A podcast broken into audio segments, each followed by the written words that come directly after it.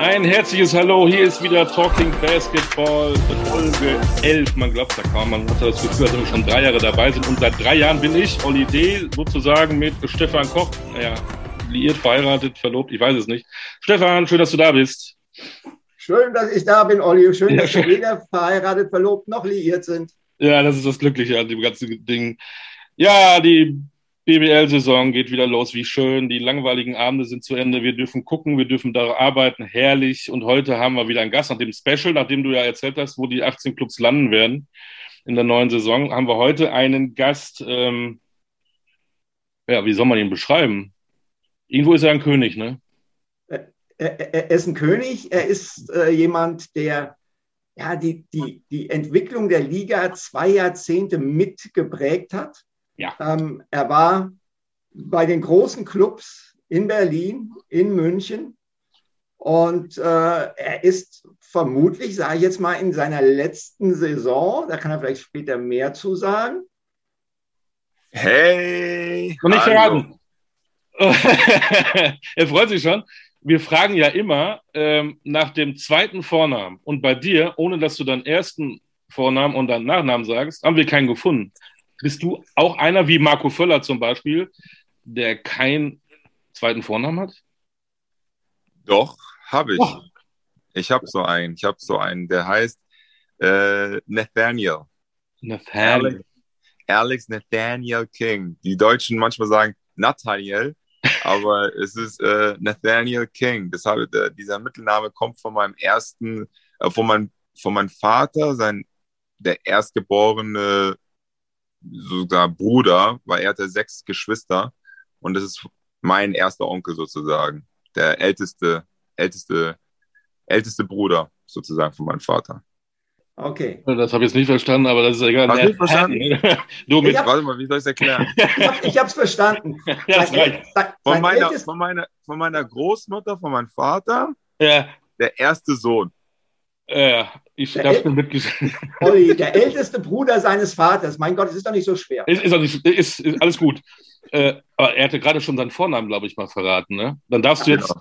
du hast ihn schon gesagt. Er hat äh, seinen ganzen Namen schon gesagt. Alex Natalie König. Wow. Oder nee, auch, wen oder haben wir? Axel König. Axel. so sagen sie auch Axel König oder Alexander König. Alex, Alexander. Ab, ab, ab, aber jetzt mal Butter bei die Fische, weil wir gerade beim Namen sind. Äh, ist dein erster Vorname wirklich nur Alex oder ist er Alexander? Nee, Alex. Alex? Sag, ja. Okay. Sag. Gut. Alex King. Herzlich willkommen, Alex. Vielen lieben Dank. Schön, dass du die Zeit nimmst mit uns. Ähm, ja, gern. Wir haben ja wahnsinnige Fragen, wie du siehst, mit, mit dem zweiten Vornamen und so weiter. Nächste harte Frage. Bist du musikalisch? Puh. Ich habe früher mal die Flöte gespielt. ja, aber heute nicht mehr. Ähm, heute nicht mehr. Weil, ich habe mal versucht, ich hab mal versucht, die, ich hab mal versucht, die Gitarre zu spielen, okay. äh, wo ich in Bonn gespielt habe. Äh, Stefan weiß ja, ich habe unter seinem Bruder ja mal gespielt. Und äh, bei Michael war das so, dass äh, man so viel Zeit hatte, dass man nicht wusste, was man mit der Zeit anfangen sollte. Ja? Einmal am Tag Training, nur eineinhalb Stunden, dann denkt man sich, boah, was macht man den ganzen Tag? Ja? vor der Klotz und Playstation spielen macht keinen Spaß. Also hat mein Vater mir eine Gitarre gekauft und habe ich mir Gitarrenunterricht in Bonn mir machen, äh, nehmen lassen und ähm, das ging dann so ein Jahr. Ja. Welche Musik hörst du denn, wenn du zu Hause bist? Ich komme gleich noch auf oh. das, wenn ich das frage.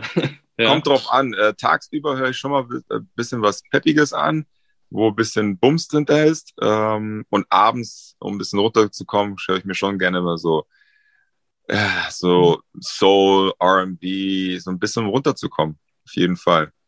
Du hast nämlich, ich habe ja tagelang recherchiert, äh, ja. auch deinen zweiten Vornamen nicht gefunden, aber ich habe gefunden, dass du Geburtstag hast mit Kurt Cobain, Jan Delay und Rihanna.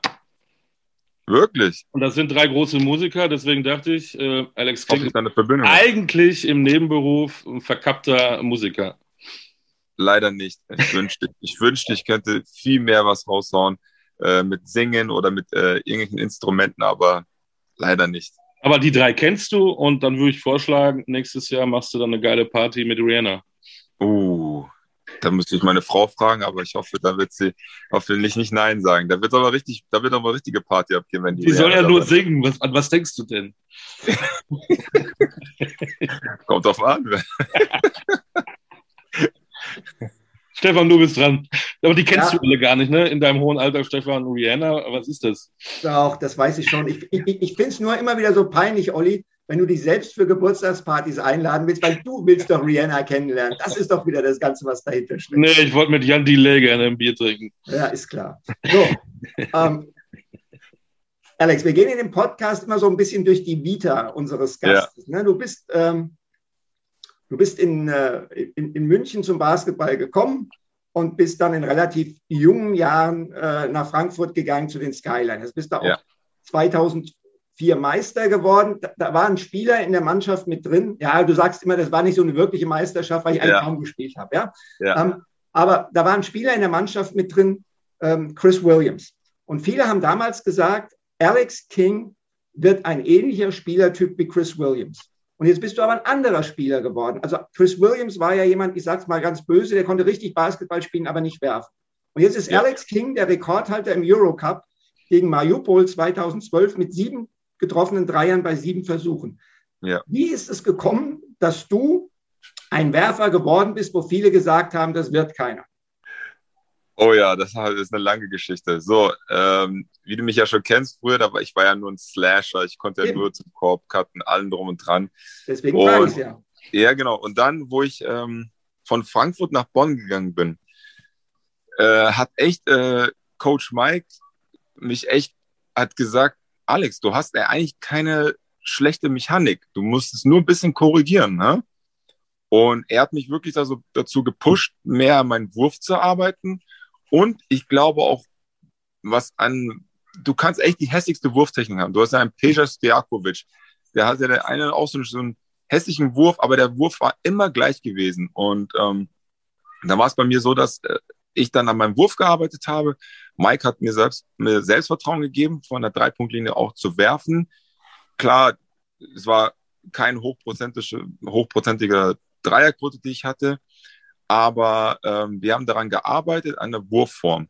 So, und dann, wo ich nach, ähm, nach Würzburg gegangen bin, hatte ich sehr intensiv mit äh, Marcel Schröder und mit Michael Meeks an meinem Wurf gearbeitet.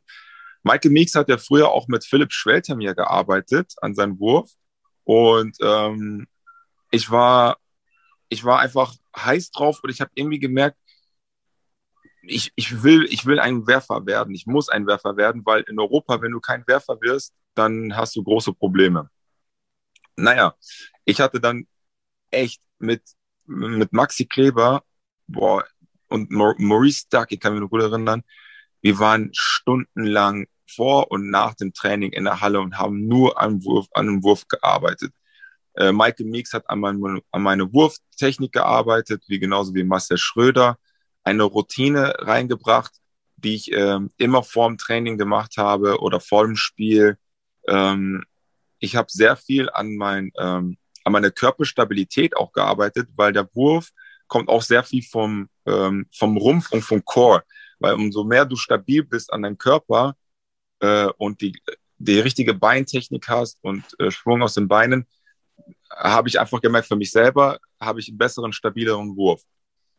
Und ähm, ja, das war halt, wir haben stundenlang, wir haben hunderte und tausende Würfe genommen, jeden Tag, äh, immer äh, Würfe, Würfe, Würfe genommen, bis ich dann irgendwann so einen super Rhythmus bekommen habe, Selbstvertrauen in meinen Wurf, Selbstvertrauen von den Coaches bekommen. Und äh, ja, dann, dann lief es ab dann, erst mit 26, 27, wurde ich dann erst zum Werfer sozusagen. Also es war Arbeit, Arbeit, Arbeit. Wirklich, das war nur Arbeit. Halt, wie gesagt, ähm, davor hätte kein Mensch gedacht, dass ich jemals ein Werfer wäre, weil ich konnte, ich habe nur von meiner Athletik gelebt, ähm, war ein Cutter, ein Slasher gewesen, war so in etwa, ja okay, wir spielen vier gegen fünf, weil Alex King kann eh nicht werfen aus der Ecke. Und jetzt ähm, sieht die Sache anders aus. Du bist ja sozusagen der Cristiano Ronaldo des deutschen Basketballs mit deinen äh, smarten 36. Mit 17 hattest du dein erstes ähm, BBL-Spiel als, als Profi, wenn Richtig. du so willst. Ähm, was ja. hat sich denn in diesen Jahren, nicht nur, dass du deinen Wurf jetzt kannst, so geändert? Wie bist du, gehst du heute noch äh, genauso aufgeregt in so eine Vorbereitung auf eine Saison rein wie damals mit 17, 18? Ehrlich, nicht so mehr. Also ich bin nicht, ich gehe in die Vorbereitung jetzt gerade mit, wenn man Kinder hat und Familie, äh, freut man sich in den Sommerzeiten viel mehr Zeit mit der Familie zu verbringen. Ähm, ich freue mich schon immer auf die neue Saison, aber ich freue mich nicht auf die Vorbereitung. Natürlich nicht, äh, weil das natürlich äh, sehr schleppig ist. Und am Anfang ist, tut es alles weh und du denkst oh mein Gott, warum spielst du eigentlich noch Basketball? Aber ähm, wenn man dann erst nach so zwei, drei, vier Wochen ein bisschen Rhythmus bekommen hat, dann findet man wieder Spaß daran, weil dann du auch einen Rhythmus bekommen hast. Ähm, die Jahre davor war ich ja immer sehr viel unterwegs mit der Nationalmannschaft. Und da war ja immer durchgehend Basketball, Basketball, Basketball. Und seitdem ich nicht mehr in der Nationalmannschaft gespielt habe, äh, das ist jetzt, sagen wir mal, vier Jahre her, äh, habe ich ja die Sommer auch genutzt mit der Familie, ähm, mit Freunden, einfach mal rauszugehen, rauszukommen, keinen Tagesplan zu haben, keinen Wecker zu, Wecker zu stellen. Das ist schon schön. Und ähm, ja, da merkt man schon diese andere Routine, auf jeden Fall. Und ansonsten von der Ernsthaftigkeit in einer Saison, wie, ist du, wie warst du mit 18, 19, 20 und wie war es jetzt mit 34, 35, 36? Ich, andere Abläufe, anderes Mindset? Wie, wie nee, alten, ich habe immer noch den gleichen Mindset. Ähm, ich habe erst diesen krassen Fokus und diesen, diesen Drive gehabt, wo ich nach Würzburg gekommen bin, so dieses, boah, ähm, ich brauche eine Routine, ich, ich muss ähm, eine Routine zum, für den Basketball bekommen. Ne? Und dann durch Sascha Obradovic bei Alba Berlin habe ich die, die serbische Seite kennengelernt. Äh, 24 Stunden nur an Basketball denken. Ne? Basketball, Basketball, Basketball. Du gehst aufs Scheißhaus, musst an Basketball denken. Wenn du Sex hast, musst du an Basketball denken. Äh, wenn du isst, musst du an Basketball denken. Also das ist so crazy. Ne? Das ist einfach nur, du wirst nur gedrillt, an nur an Basketball zu denken. Und ähm, es hat seine schönen Seiten, aber auch seine, äh, seine Nachteile. Ne? Du, du gibst dann auch sehr viel auf. Ne? Du gibst sehr viel Privatleben auf, weil du dann nur den Fokus hast auf Basketball. Dein, dein Tagesplan ist nur auf Basketball ähm, gedrillt. Wann darfst du essen? Wie musst du essen? Ähm, wann machst du einen Mittagsschlaf? Wie lange machst du einen Mittagsschlaf? Abends lange ausruhen. Aber diese Routine hat mich dahin gebracht, wo ich jetzt bin. Ja, ähm, äh, wenn, ich, wenn ich jetzt nicht so eine Routine hätte, wäre ich wahrscheinlich, ähm, würde ich das alles noch, würde ich das so als Spaß sehen und äh, keine Ernsthaftigkeit sehen, weil für mich war immer ein Ziel, ich möchte Meisterschaften gewinnen. Ich möchte ähm, keine individuelle ähm, Ziele oder Rekorde schaffen mit Punkten oder irgendetwas, sondern für mich war immer mein Ziel, ich möchte mit einer Mannschaft Meister werden, ich möchte Titeln holen. Und ähm, das, das habe ich jetzt geschafft. Ich habe diese Ziele erreicht und bin sehr, sehr stolz darauf. Aber das war schon dieser Unterschied zwischen jetzt, wo ich mit 17 war, so Arcade, cool, ich gehe jetzt aufs Spielfeld und spiele ein bisschen, aber natürlich super nervös und aufgeregt. Und jetzt bin ich trotzdem noch aufgeregt, aufs Spielfeld zu gehen und bin nervös, aber mit einer Erfahrung und ähm, mit einer ganz anderen Mindset. Ne? So, wenn ich aufs Spielfeld gehe oder wenn ich in die Halle gehe, switche ich um und bin der Competitor. Ich möchte gewinnen. Ich möchte meinen gegenüberliegenden äh, Gegner besiegen. Und ähm, das ist halt auch eine mentale Stärke, die ich äh, über die letzten neun Jahre mir angebracht habe, angearbeitet habe. Ja? Davor war es einfach nur so, okay, haha. Und jetzt ist so, ich bin da, um dich zu besiegen. Und das ist eine mentale Stärke, die du konstant haben musst und nicht einfach mal so up and down und up and down, sondern diese konstant zu halten, das ist das Schwierige. Mm, auch Meisterschaften zu gewinnen, das ist eine Konstante, die du halten musst. Wie genauso mit einem Wurf arbeiten. Das ist nicht einfach mal ein Jahr du wirfst und dann auf einmal bist du für immer ein Schütze, sondern du musst daran arbeiten, immer besser zu werden, immer konstanter zu werden. Und das ist halt das, äh, das ist das Schwierige, aber das ist das, was ähm, du dich selber herausforderst als Spieler. Und das hat mich halt auch so weit gebracht. Ich muss eine Nachfrage stellen. Wie ist der Sex, wenn du gleichzeitig an Basketball denkst? Schwierig. ich kenne das nicht. also gesagt, äh, man muss Sex schon, aber man, nicht. Man, man, man, sollte es. Das hat Sascha, Sascha Brade schon gesagt.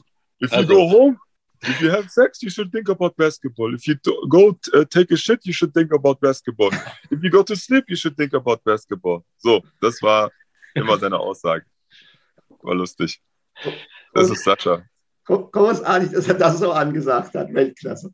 äh, jetzt aber, be bevor wir jetzt hier irgendwie in, in schlüpfrige äh, Gefilde abgleiten. Du hast ja selbst gesagt, dir ging es immer darum, Titel zu gewinnen. Das hast du auch geschafft und ja. weniger um individuelle Auszeichnungen, Rekorde. Jetzt bist du aber der Rekordspieler der Easy Credit BBL. Bedeutet ja. dir das trotzdem was? Äh, ja, aber ich habe es erst realisiert, wo ich in, in Bayern bei FC Bayern gespielt habe und dann kam einer auf mich zu und sagt, hey Alex, du hast Bernd Kohl überholt. Und ich so, okay, was denn so? Ja, du bist jetzt Rekordspieler. Und ich habe das überhaupt gar nicht wahrgenommen, weil ich sowas gar nicht vor Augen hatte. Und dann kamen natürlich Zeitschriften und äh, Leute auf mich zu, boah, cool, Glückwunsch. Und, und ich dachte mir so, okay, ja, schön, aber ich habe mir nichts dabei gedacht. Und dann, wenn ich, wenn ich überlege, wie, wie viele Jahre, ohne Scheiß, ich wusste, ich wusste gar nicht, wie lange ich überhaupt in der BBL gespielt habe. Ich hatte es überhaupt gar nicht vor Augen. Und dann, wenn ich überlege, boah, diese Jahre, da habe ich überlegt, wie viele Verletzungen hatte ich überhaupt?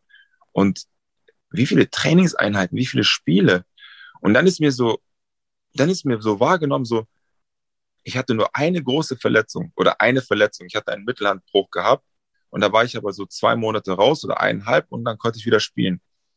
Sonst hatte ich keine Verletzung gehabt. Nie was, nie an den Knien. Klar, ich bin mal umgeknickt, da bist du mal eine Woche raus oder zwei und dann kommst du wieder zurück. Aber ich hatte immer, immer seit, seit Frankfurt immer die ganzen Spiele mitgespielt, alle Vorbereitungen mitgemacht, alle Nationalmannschaften mitgemacht, alle Preseason Games mitgemacht und dann ist mir aufgefallen, Alter, wie viele Spiele hast du eigentlich hinter dir? Nicht nur BBL, dann kommt noch dazu die Pokal, die äh, internationalen Spiele, die Nationalmannschaften. Da kommst du ja irgendwie, haben, irgendeiner hat es gerechnet, ich habe es wieder vergessen, über 700 Spiele. Da dachte mir so, boah, ey, so viele Spiele hast du gespielt, Alex. Und dann war ich, dann, dann war ich so ein bisschen so, wow, ich bin stolz auf dich dass du so viele Spiele geschafft hast. Ne? Das ist schon eine Hausnummer. Und ähm, auch welche Trainer, welche, wie viele Trainer man halt auch durchgemacht hat. Ne? Das ist ja auch so eine Sache, ne? mental das auch durchzuschaffen, ne? auch so eine mentale Stärke zu haben und nicht aufzugeben, auch wenn es schwierig ist zu sagen, okay, ich skippe jetzt ein Spiel oder ich skippe jetzt ein Training, weil ich jetzt keinen Bock habe. Nee, ich habe immer einen Drive gehabt, komm, kämpfe durch, egal wie schlecht es wird, am nächsten Tag wird es immer besser weil du hast so hart gearbeitet und ähm, du hast so hart dafür gearbeitet, dass am nächsten Tag es besser wird. Ja, Stefan wollte ja eigentlich mit dir alle 615 BBL-Spiele jetzt durchgehen im Podcast. Äh, also yeah. Das wäre der längste Podcast, glaube ich, ever. Aber ähm, nenn doch mal kurz und knackig deine drei Top-Spiele, die du sofort im Kopf hast, wenn du zurückblickst. Geht sowas? Ja. Äh, einmal natürlich in Azov Marsch Maripol, mein gegen Dreier, weil es arschkalt war. Ähm, Deswegen. ja, arschkalt. Das war echt ein Kernkraftwerk dort, wo wir gespielt haben. und da hat es wirklich gelb geschneit. Das war ja wirklich in so einer Fabrik-Area, äh, wo wir da gespielt haben. Ich, kenne Mariupol, brauchst mir nichts ja? zu sagen. Ja, richtig. Deswegen, dass man da überhaupt, dass man da überhaupt trifft, das ist der Wahnsinn. Also, äh, Mariupol, ähm, auf jeden Fall ähm, bei meiner, bei meiner zweiten Meisterschaft, als erst in Bayern, ich, hab, ich bin immer mit dem Jahren immer total durcheinander, wo wir gegen Alba im Spiel 5 gewonnen haben und ich hatte da echt einen großen Anteil, habe sehr viel gespielt und auch gepunktet, das werde ich auch nie vergessen. Und, oh, das dritte, das dritte Spiel. Ja, muss ich ehrlich sagen, äh, mein erstes Euroleague-Spiel gegen Benetton Treviso unter Murat Didin. Ich weiß, da wären viele, aber da war ich äh, 18 Jahre alt und da habe ich 10 Punkte gemacht. Da war ich richtig stolz drauf. Das war, äh, das sind drei Spiele, darauf äh, werde ich auf jeden Fall jetzt gut erinnern. Wenn ich jetzt mir noch mehr Zeit geben würde, würde ich, würde ich auf mehrere Spiele mal schauen, aber sonst so, das sind die drei Spiele. Wie stellst du dir denn, jetzt haben wir nach hinten geguckt, jetzt gucken wir nach vorne, dein letztes Spiel vor? Ich habe gehört, es ist in München, also uff. Uh, uh. es wird sehr emotional und mal schauen, wie das dann äh, wie das ausgeht. Aber ich freue mich da, weil da meine Familie auch dann da sein werden. Viele, viele Leute haben schon gefragt nach äh, Tickets, weil die wollen natürlich mein letztes BBL-Spiel sehen. Äh, wir natürlich hoffen, hoffentlich schaffen wir die Playoffs. Das wäre natürlich schön. Aber wenn es das letzte Saison oder reguläre Saisonspiel sein soll, ähm, wird es in München sein und freue mich unter meinen, unter Freunden und Familien für, vor den zu spielen nochmal. Glaubst du, dass du, gerade weil es in München sein wird, äh, sehr emotional reagieren wirst? Kannst du dir vorstellen, ich meine, es ist jetzt wirklich lange hin, aber dass da vielleicht auch ein paar Tränchen fließen? Ich glaube schon. Ich glaube schon. Aber es kann auch genauso anders ausgehen, weil ich dann denke, äh, ich werde dann emotionaler mehr ausbrechen, wenn es wenn es im kleineren Kreis ist. Und ich habe wirklich äh, noch nicht darüber nachgedacht, so, aber es könnte schon gut sein. Kommt auf an, äh, was die, was Würzburg vorbereiten wird dafür und allem drum und dran, ob da da Tränchen rausfallen. Aber ich denke, das wird schon emotional. Ja. Ähm, jetzt blicken wir doch nochmal zurück. Du hast äh, die Berliner Zeit äh, genannt, die dich ja auch ein Stück weit geprägt hat. Du bist im zweiten Jahr in Berlin dann schon Kapitän geworden. Das ist ja, ja. durchaus eine Ehre. Heißt das dann, dass man 25 Stunden am Tag als Kapitän von Alba Berlin an Basketball denken muss und dass der Sex dann verboten ist oder was bedeutet das? Du sagst es, es ist fast, ist fast so gewesen, weil ähm, wo Sascha Obradovic nicht zum Kapitän ernannt hatte, war das schon für mich eine Riesenehre, weil ähm, das Jahr davor war Sven Schulze Kapitän und ich hatte, ich habe so einen riesen Respekt vor Sven Schulze gehabt und bis, bis immer noch, weil es war nicht eine leichte Aufgabe, unter Sascha Obradovic Kapitän zu sein, weil Sascha sehr viel ähm, von, von den Spielern und von den Mannschaft, von den, vom Team und vom Kapitän sehr viel verlangt hat. Ja? Äh, die Mannschaft zusammenzuhalten. Ähm, es ist immer schwierig, auch für ausländische Spieler unter Sascha zu spielen, weil sie das einfach nicht kennen, weil er sehr, sehr äh, emotional ist, sehr, sehr streng auch ist, aber auch ein sehr cooler Typ abseits des Spielfeldes. Du kannst mit ihm einen Kaffee trinken gehen, ein Bierchen trinken, aber das ist halt der ultimative Competitor, der Sascha, ob es ähm, als Spieler gewesen war oder als jetzt als Trainer. Und das habe ich sehr respektiert von Sascha, weil er war auch ehrlich gewesen. Er war straight zu dir. Wenn du nicht, wenn du, wenn du nicht hart arbeitest oder wenn du schlecht trainierst, spielst du nicht. Wenn du hart arbeitest und hart an dich arbeitest, dann spielst du auch am nächsten Spiel. Und das habe ich sehr respektiert bei Sascha. Und der war auch immer ehrlich zu dir. Und ähm, und ähm, es war manchmal nicht leicht, weil äh, du, bei Sascha, der hat immer viel verlangt vom Kapitän, du musst mit der Mannschaft reden, du musst immer die Jungs äh, unter Kontrolle halten. Und dann denke ich mir so, boah, okay, aber ich muss ja auch, ich muss auch performen, ich muss ja auch daran denken, an mich zu, für mich selber auch zu spielen, dass ich ein gutes Spiel habe für das Team und äh, allen drum und dran. Und da habe ich halt auch gelernt, keine Schwächen zu zeigen, auch emotional, egal wie es persönlich mir geht, auf dem Spielfeld ich durfte es nie meinen Mitspielern zeigen, boah, weil ich scheiße gespielt habe, darf ich nicht schlecht gelaunt sein, sondern auch wenn ich schlecht gespielt habe oder ich habe eine schlechte Situation oder ein schlechtes Spiel, muss ich trotzdem positiv bleiben und die Jungs reißen, weil sie gucken mir auf, weil ich bin der Kapitän. Und ähm, das ist eine Aufgabe, daran musste ich, musste ich mich äh, herantasten, heranarbeiten. Und das habe ich halt auch von Sven auch gelernt. Äh, auch wenn Sven das letzte Jahr, wo er gespielt hat, nicht viel gespielt hatte, aber er war immer positiv, hat immer die Jungs gepusht und äh, das habe ich halt als Vorbild genommen und ähm, ich hoffe, dass ich das auch gut umgesetzt habe, ähm, weil klar, als Kapitän äh, in meinem letzten Jahr, wo wir in München den Pokal gewonnen haben, war ich natürlich unglaublich stolz, ähm, äh, als Kapitän mal den Pott nach oben zu reißen. Klar, aber jetzt bist du dann als Kapitän von Alba Berlin zum FC Bayern München gewechselt, in einer Zeit, in der diese Rivalität ja immens war, wo immer die Vorwürfe kamen, die Bayern bedienen sich eh nur mhm. äh, in Berlin. Wie sind die Leute da mit dir umgegangen? Gab es da Anfeindungen von Berliner Seite? War das so ein kleiner emotionaler Ritt auf der Rasierklinge?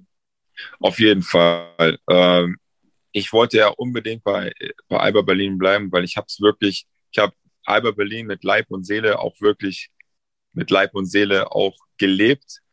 Äh, ich habe die Stadt geliebt, ich habe ähm, die Fans geliebt, äh, die organisatorischen, ich habe äh, das Management, auch alles. Ich hatte ein sehr gutes Verhältnis mit denen, auch bis jetzt. Und ähm, wo Mita Di Merelia gegangen ist, weil er mich ja nach Berlin gebracht hat und er ist in der Saison ja auch gegangen nach Darüşşafaka und äh, da hatten sie halt einfach von der Sport, von der, von der Management-Seite haben sie ein paar, paar Changes gehabt oder Wechsel. Da haben sie einen Imar geholt, den Spanier. Und in dem Jahr wollten sie einfach Änderungen, Veränderungen haben. Und, ähm, und alle Spieler, die keinen Vertrag mehr hatten, haben sie dann nicht verlängert. Und ich war halt einer davon. Und ähm, was ich total schade fand, aber so ist halt das Business. Und ähm, ja, und dann kam halt ähm, FC Bayern an. Und ähm, da war für mich so, okay, cool, ich gehe wieder zurück in meine Heimatstadt, ähm, habe da Chance, einen Titel zu gewinnen. Und ähm, habe das nicht, ja, musste ich nicht lange darüber nachdenken äh, diese Chance zu nutzen. Und ähm, klar, da gab es natürlich von, den, von Alba Berlin Seite äh, so, ja, Söldner und allem drum und dran, wo ich dann immer so dachte, was wollt ihr von mir? Alba hat mir keinen Vertrag angeboten. Also wenn die mir keinen Vertrag anbieten, dann habe ich doch einen freien Lauf. Also ist doch nicht, ist es doch nicht so meine Schuld. Und ähm, das finde ich immer so schade manchmal in diesem Business, dass manche Leute es nicht verstehen, wenn, wenn man kein Angebot bekommt, ja, dann habe ich doch freien Lauf, wo ich hingehen möchte. Und äh, wenn es halt Bayern München ist, dann gehe ich zu Bayern München und äh, ist doch meine Entscheidung am Ende. Ähm, klar, die Alba-Fans waren sauer auf mich, aber was sollte ich machen? Ne? Ich muss auch an mich denken oder an meine Zukunft oder meine Familie. Und ähm, aber wie gesagt, in dem Punkt war ich einfach, ich wollte Titel gewinnen. Und äh, um Titel zu gewinnen, muss man halt an den großen Mannschaften gehen, weil äh, nicht nur das Finanzielle ist einfach auch ein großer Fanko, sondern auch einfach, äh, du siehst ja, was, was für Spieler da einfach spielen. Das ist unglaublich. Klar, mit Geld holt man so viel gute Spieler, aber ähm, um Titel zu gewinnen, musst du halt ins Beste, zum, zum besten Team in, in, Deutschland gehen. Und das war in der Zeit Alba Berlin, Bamberg und Berlin. Äh, Alba Berlin, Bamberg und München. Und ähm, ich, ich, ich liebe die Alba-Fans bis immer noch, egal was passiert ist. Und ähm, freue mich immer, äh, zurück in die, in die Halle zu gehen von Mercedes-Benz Arena. Jetzt sind das beides Clubs, die beide immer um Titel spielen und bei beiden hast du auch Titel gewonnen. Ja. Du, jetzt, äh, du kennst beide Vereine richtig gut. Wenn du jetzt diese Organisation nebeneinander legst, wo sind denn dann da eigentlich die Unterschiede? Man merkt schon, dass es ähm, bei Alba Berlin auch äh, sehr, sehr an, an das Familiärische auch äh, dranhängt. Man merkt schon, dass ähm, der Zusammenhang zwischen Spielern und auch Club ein großer, großer Vorteil oder großer Punkt ist bei denen. Ähm, genauso wie bei Bayern. Ne? Man merkt schon, auch der Unterschied auch ist, dass bei Alba Berlin, du hast viele Mitarbeiter im Office, aber was Bayern hat im Front Office oder Back Office sozusagen, das ist ja unglaublich. Das ist ja, die haben ja über 20 Mitarbeiter, Festangestellte. Äh, da würden sich viele Clubs nur träumen, so viele Mitarbeiter zu haben. Und ähm, Aber wenn du halt in so einem Club mit so einem Namen dahinter steckst, kannst du halt nicht mit fünf Mitarbeitern da arbeiten, sondern du brauchst ein richtiges Team, um auch natürlich ähm, äh, in allen Bereichen auf dem Top-Level zu sein. Ne? Man sieht ja in der Euroleague organisatorische Geschichten. Da sind beide Mannschaften sehr gut belegt und ähm, die haben halt einfach den Drive auch, äh, um Titel zu gewinnen. Ne? Die wollen Meisterschaften gewinnen, die wollen ähm, Spiele gewinnen. Und das war schon, schon geiles Gefühl für beide Mannschaften zu spielen, weil man auch gemerkt hat, das ist jedes Spiel, du musst 100 Prozent, klar, du automatisch, aber dieser Fokus, das ist, wie kann man das erklären? Dieser Fokus, du weißt, du spielst jetzt, ich, ich kann jetzt alle Mannschaften nennen, aber ich gebe jetzt mal, äh, du spielst jetzt gegen MBC. Da musst du dir überlegen, du gehst in dieses Spiel rein und das war immer mein Drive. Ich gehe zu MBC, ich spiele jetzt gegen einen Spieler, der will in meiner Position jetzt hier sein, wo ich jetzt bin. Und ich muss alles dafür geben, zu zeigen, dass ich besser bin als er. Dass er, dass ich es verdient habe, hier zu sein und nicht derjenige. Egal wie nett er ist, egal wie cool er sein soll, auch ob das mein bester Freund wäre. Aber das ist halt dieser Competitive, den du in einem Mindset haben musst, um zu sagen, ich gebe alles dafür, um meine Position äh, zu festigen, zu behalten in dieser, weil man weiß nie, was im nächsten Jahr passiert. Man weiß ja nie, glaube ich, wird er gegen mich, mich auseinandernehmen und dann wird er meine Position haben nächstes Jahr. Dafür, deswegen muss ich, hatte ich mir immer diesen Mindset, ich gebe alles dafür, um meine Position zu beschützen. Und ähm, was sehr anstrengend ist, aber das ist halt, ähm, das ist eine Mentalität, die man einfach sich herangearbeitet hat. Ne? Und das hat mich halt auch so weit gebracht, egal ob auch im Training ist. Ich habe meinen Mitspieler und ich muss beweisen, ey, ich will deine Position, ich möchte die Minuten haben, nicht du. Ich möchte gerne zeigen, dass ich besser bin als du. Und ähm, aber das macht halt meinen Mitspieler auch besser, im nächsten Spiel erfolgreicher zu sein um zu sagen, okay, egal was passiert im nächsten Spiel, wir beide haben alles dafür zu geben, äh, alles dafür gegeben, dass wir das Spiel gew gewonnen haben am Ende. Und ähm, das war halt dieser Drive bei, bei Bayern und bei Alba. Und äh, das hat man auch gemerkt, dass diese, diese zwei Mannschaften einfach ähm, dafür die Spieler verpflichtet haben, die einfach so Competitor sind auf dem Spielfeld und äh, auch im Training. Und ähm, das sieht man einfach. Und ähm, da denke ich, dass Alba Berlin und Bayern einfach die besten Mannschaften jetzt in Deutschland deswegen auch sind. Jetzt wollen wir trotzdem aber nochmal nach vorne schauen. Kommende Saison. Würzburg, ein Point Guard aus Uruguay, ja. ein Center aus Chile, ein Lette dazu und ein Australier, der Aussie Rules Football gespielt hat. Was ist denn das für eine Mischung? Ist das mal eine komplett neue Basketballkultur, ein Stil, den wir noch nie gesehen haben. Führ uns mal ein in diese Truppe. Ähm, du sagst es. Es wird, es ist ein guter, es ist ein krasser Mix, aber man merkt wirklich den Unterschied zwischen jetzt ähm, letzten Saison, wo ich in der Hälfte der Saison gekommen bin, dass auf jeden Fall die Qualitäten und auch der, der Basketball-IQ auf jeden Fall viel höher ist als letztes Jahr und ähm, die Kommunikation im Training sich, äh, sich so weiterzuentwickeln und besser zu werden, ist auf jeden Fall auf dem, auf dem nächsten Level gekommen. Ähm, man muss halt schauen, ne? Stefan, du weißt ja selber, äh, man muss gucken, laufende Saison, wie wird es dann sein im Dezember, wenn es kalt wird, äh, wie wird die Laune sein, wie wird die Stimmung sein, wenn du mal zwei Spiele verloren hast. Also, so. wenn, wenn, wenn im Dezember, wenn es kalt ist, in Mariupol sieben von sieben Dreiern trifft, dann ist die Laune gut. Ja, das ist der Drive, das ist der, das ist der mentale Drive, den ich hatte. Genau. und die harte Arbeit.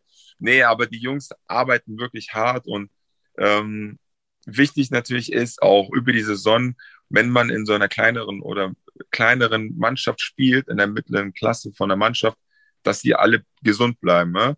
Ich glaube, wenn man gesund bleibt, kann man Spiele verlieren, aber du weißt, man arbeitet immer weiter, dass man auch irgendwann mal einen, einen Lauf hat, dass man auch Spiele gewinnt. Und man hat es ja letztes Jahr gesehen, da waren so viele Verletzungen bei Würzburg, so viele neue Spieler kamen rein, Spieler gingen. Dann einen Rhythmus zu finden, ist das Schlimmste, wenn du keinen Rhythmus hast. Boah, das ist das Schlimmste für einen Spieler oder für, für einen Trainer, wenn das Team keinen Rhythmus hat. Und jetzt haben wir einen guten Rhythmus. Alle Spieler sind gesund.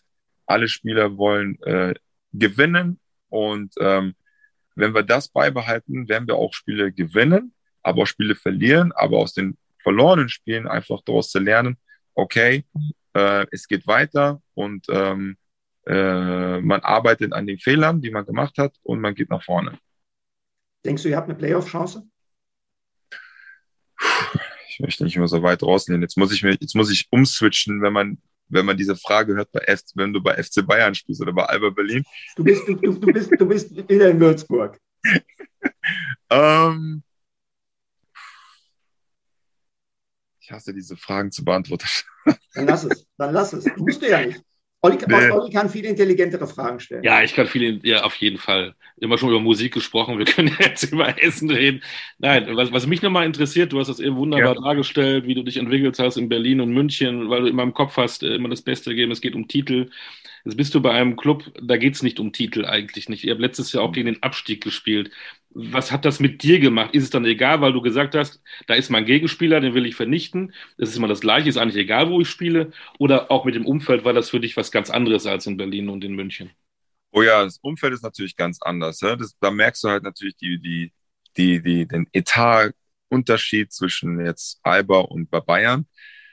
Ähm, aber man kann vieles rausholen ähm, ich denke, wenn man ähm, als Team sich gegenseitig, man merkt, man merkt den Unterschied, dass man als, dass die Spieler hier sehr viel mehr familiärer und sehr viel mehr sich gegenseitig helfen und pushen.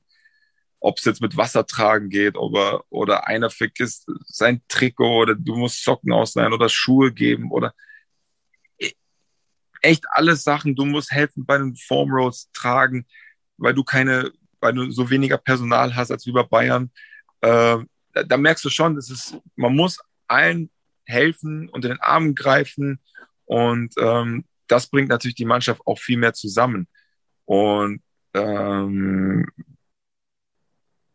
das jetzt, das jetzt, das jetzt bei Würzburg, klar, man spricht nicht über Titeln, aber man hat schon den Drive, natürlich die Playoffs zu schaffen als Spieler oder als äh, alle als Spieler wollen schon gerne die Playoffs erreichen. Ähm, aber da, da hängt halt sehr viel dahinter. Und ich denke, ähm, wenn wir da kollektiv auch zusammenbleiben als Team und auch schöne Abende mal zusammen haben können und äh, einfach Spaß haben, dann merkt man schon, dass wir schon was, äh, was Größeres erreichen können. Ähm, jetzt weiß ich, um den Kreis so ein bisschen zu schließen, du willst mit äh, deiner Frau und euren Zwillingen nach Ende der Karriere in Würzburg bleiben. Ja. Wie dürfen wir uns denn Alex King oder Alex King vorstellen, wenn es vorbei ist mit Basketball? Was wirst du tun? Wirst du erstmal ein Sabbatical machen? Hast du Pläne? Äh, wie geht's weiter? Ich, ich habe ich hab, ich hab Pläne und äh, eine Sache ist, das, was du auch machst, und das habe ich auch schon seit langem, du bist ja Keyspeaker. Du bist ja, ja auch, genau, das war, äh, du kennst wahrscheinlich auch Tobias Beck, auch Christian Bischoff, all diese ja. also ja. das, halt, das, das sind so, das, ähm, äh, ich wusste das erstmal gar nicht, dass du es machst. Und ich, mich hat es halt auch sehr interessiert, weil äh, wo ich bei Alba war oder bei Bayern, war ich bei sehr vielen ähm, Unternehmen gewesen, bei sehr vielen Sponsoren und habe auch da vor Leuten geredet, aber war, wusste nicht, was ich sagen sollte oder habe einfach einfach drauf geredet und hatte nicht diese Schulung gehabt oder irgendwelche ähm, Coachings gehabt. Und wo ich dann mich im Sommer mal ein bisschen mich dann mal befasst habe, auch mit ähm, Persönlichkeitsentwicklung, äh, fand ich das sehr, sehr interessant und ähm, möchte mich intensiver mich damit beschäftigen, aber auch im Basketballbereich zu bleiben. Äh, Ob es jetzt äh, als Coach ist, fraglich, weil ich habe so viele Trainer gehabt und habe immer sehr Angst darüber, auch so zu enden. Dementsprechend möchte ich nicht, gerade denke ich nicht an Coaching, sondern ich möchte gerne mit der Jugend arbeiten. Auch hier, wenn es ist bei, äh, bei S. Oliver, äh, bei, den, bei den Würzburgern auch. Und ähm, ich habe auch sehr viel Verbindung hier mit S. Oliver äh, mit dem Personalchef. Also ich bin da schon in dem Bereich, wo ich auch jetzt nebenbei, by the way, vergessen zu sagen, bin ja auch bald äh, fertig mit meinem Sportmanagement-Studium, den ich auch nebenbei gemacht habe und ähm, möchte auch gerne in dem Bereich auch bleiben, in Sponsoring, ob es im Marketing ist. Das ist halt, möchte gerne so mein, mein Wissen auch weitertragen im, im, im Unternehmen, äh, auch im sportlichen Bereich Unternehmen und äh, da möchte ich gerne schon weiter dran knöpfen. Viel, viele, wenn sie ihre Karriere beenden, sagen, ja, jetzt ist erstmal Zeit für die Familie, die ist zu kurz gekommen während nee. der Karriere. Das Gefühl hast du nicht? Gar nicht, nee, oh, gar nicht. Ich habe ich hab, ich hab schon die Zeit auch genutzt, ähm, mit meiner Familie auch nach dem Sport oder in, nach dem Training zu verbringen. Ich bin ein Familienmensch. Meine Frau und ich haben sehr viel durchgemacht, auch äh, mit den Kindern, weil unsere Kinder ja Frühchen gewesen waren. Denen geht's gut, die sind gesund, aber ich bin ein Familienmensch und nach dem Training verbringe ich sehr viel Zeit mit, mein, mit, mit der Familie, mit den Kindern und es tut mir auch so gut. Aber ich weiß auch nach, dem, nach der Saison oder nach meiner Karriere werde ich trotzdem, werde ich wahrscheinlich weniger Zeit haben. Ich weiß alles, ich weiß wirklich vor Augen, äh, viele sagen immer, oh, du weißt gar nicht, wie es ist, wenn du nicht mal, ich so, ja, du sagst so, ich, ich, ich kann es mir auch gut vorstellen, ich weiß es auch. Ich habe auch schon mal gearbeitet davor, ich habe eine Ausbildung schon gemacht. Also ich weiß wie es ist zu arbeiten. Ähm, klar, es wird eine neue Herausforderung für uns als Familie, aber ähm, ich habe eine starke Frau an meiner Seite, die mich da unterstützt, wo wir uns gegenseitig unterstützen. Und ähm, dafür habe ich, deswegen habe ich auch keine Angst, weil ich habe ja vor eineinhalb Jahren schon damit abgeschlossen, dass irgendwann mal, dass meine Karriere zu Ende ist. Und ich glaube, das Problem ist als Sportler, die einfach mal sagen, okay, ich spiele jetzt Basketball und dann sagen sie, okay, jetzt höre ich auf, Basketball zu spielen, dann ist ein Riesenproblem. Weil ich, ich habe das Gefühl, das erste große Problem als Sportler ist, die erste Hürde zu haben oder zu sehen, okay, ich beende meine Karriere und damit abzuschließen, okay, ich beende meine Karriere. Weil dann, wenn du das geschafft hast, gehst du runter. Dann kommt das zweite Problem, berufliche Geschichte. Was machst du danach? Weil dann hast du die andere Situation, was willst du danach machen? Also ich habe die erste Hürde schon überstanden. Die war auch schwer für mich, ist zu akzeptieren, dass meine Karriere zu Ende sein wird oder zu Ende gehen wird. Und das habe ich überstanden. Also mit Selbst, mit Persönlichkeitsentwicklung und allem drum und dran, damit auch klar zu kommen. Jetzt kommt die nächste Hürde und da bin ich auch auf einem guten Weg, zu wissen, okay, was mache ich nach meiner Karriere? Und wenn du das weißt, dann hast du auch einen schönen Schluss und auch einen schönen Abgang und kannst auch mit einem mit einem offenen Mindset auch in die Saison reingehen und nicht, ich komme rein, was Panik, was mache ich jetzt nach der Saison? So ist nicht bei mir gerade. Ich habe, ich bin selbstbewusst, ich weiß, nach meiner Karriere werde ich einen, einen, einen nächsten Abschnitt machen und darauf freue ich mich einfach auch drauf. Kommen wir so ein bisschen zum Ende. Wenn du das schon alles weißt, dann die Frage, was wirst du denn dann am meisten vermissen? Was wird dir fehlen vom Basketball? Weißt du das auch schon? Ja. Und ich weiß auch was nicht. Aber ich sagte, was ich vermissen werde. Ich werde ich werd schon auf jeden Fall vermissen, ähm, unter, äh, vor Zuschauern zu spielen. Ich glaube, das werde ich vermissen. Ich werde auch vermissen, diese, diese Aufmerksamkeit, dieses, hey, kriege ich ein Autogramm, äh, mit den Kindern ein Bild machen, äh, mit Fans Bilder zu schießen, mit den Fans zu, reden dann nach dem Spiel und positive Sachen zu hören oder negative Sachen, Diskussionen, Konflikte. Ähm, das werde ich auf jeden Fall vermissen, weil ich glaube auch für Spieler diese Aufmerksamkeit, dieses, boah, das ist der und der, das wird ja auch irgendwann vergehen, ne? Dann bist du einfach nur normaler Mensch, ne? Da bist du nicht mehr der Spieler Alex King, sondern du bist dann nur ein normaler Mensch sozusagen. Und ähm, das werde ich auf jeden Fall vermissen. Ne? Die, das Team, unter dem Team zu sein, das Rumblödeln, dieses dumme Rumgequatsch in der Kabine, halt, das ist halt, das, das ist schon was, was Spezielles. Ha? Ähm, soll ich für dich schon die Frage beantworten, was ich auf gar keinen Fall vermissen werde? Ja, gerne. Das ist die Reiserei. Ja. Auf jeden Fall. Äh, sitzen im Bus, äh, Warten im Terminals und all diese Scheiße, das werde ich auf gar keinen Fall vermissen. Bayreuth, Bamberg, Kreilsheim geht ja noch von Würzburg, aber der Rest ist, glaube ich, äh, der Rest ist mühsam. echt wirklich, das werde ich auf gar keinen Fall vermissen. Äh, klar, es ist wieder andererseits schön, wenn du wieder im Hotel bist, ein bisschen quatschen, Karten spielen und all diesen. Aber ich bin froh darüber, nicht mehr das zu machen. Äh? Ähm, nicht klar, wenn man sagt, man ist jetzt Manager, dann ist es ja dein Job. Aber du musst da nicht aus dem scheiß Flieger raus, rausgehen, dann auch tapen und dann anfangen zu trainieren. Weißt du, müde zu sein und oh, ich habe jetzt keinen Bock zu trainieren. Nö, weißt du, wie ein paar andere Manager, die ich kenne, die steigen schon aus, die gehen dann schön Käffchen trinken, die gehen dann abends einen Wein trinken, schön essen in einem tollen Restaurant irgendwo in Istanbul oder Tel Aviv und dann abends schon um zwölf ins Hotel gehen und dann schlafen, am nächsten Tag ein bisschen joggen gehen. So, weißt du, ja, das ist schön. Ich hatte gerade den Manager in Mariupol vor, wo, wo der dann abends hintergegangen ist. Der zieht sich einen Wodka wahrscheinlich rein. Ja, ja super. Ja. Alex, ja. vielen Dank. Das ja, war, fand ich äh, ganz, ganz toll, ganz viele Einblicke. Wir wünschen dir natürlich eine traumhafte letzte Saison. Vielen Dank. In der du all die Dinge, die du noch mal genießen willst, wirklich genießen kannst. Und äh, ja, war wirklich ein sehr, sehr schöner Podcast, trotz Olli. Ja, danke schön. Dankeschön. So ist er. Ich freue mich sehr auf deinen Geburtstagabend, wo du dann mit deiner Flöte oder Gitarre mit Rihanna auftrittst und ich mit Jan Delay ein Bierchen trinke.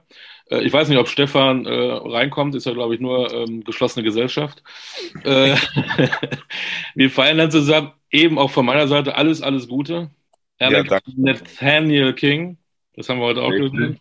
Richtig. Ähm, AKA Axel König.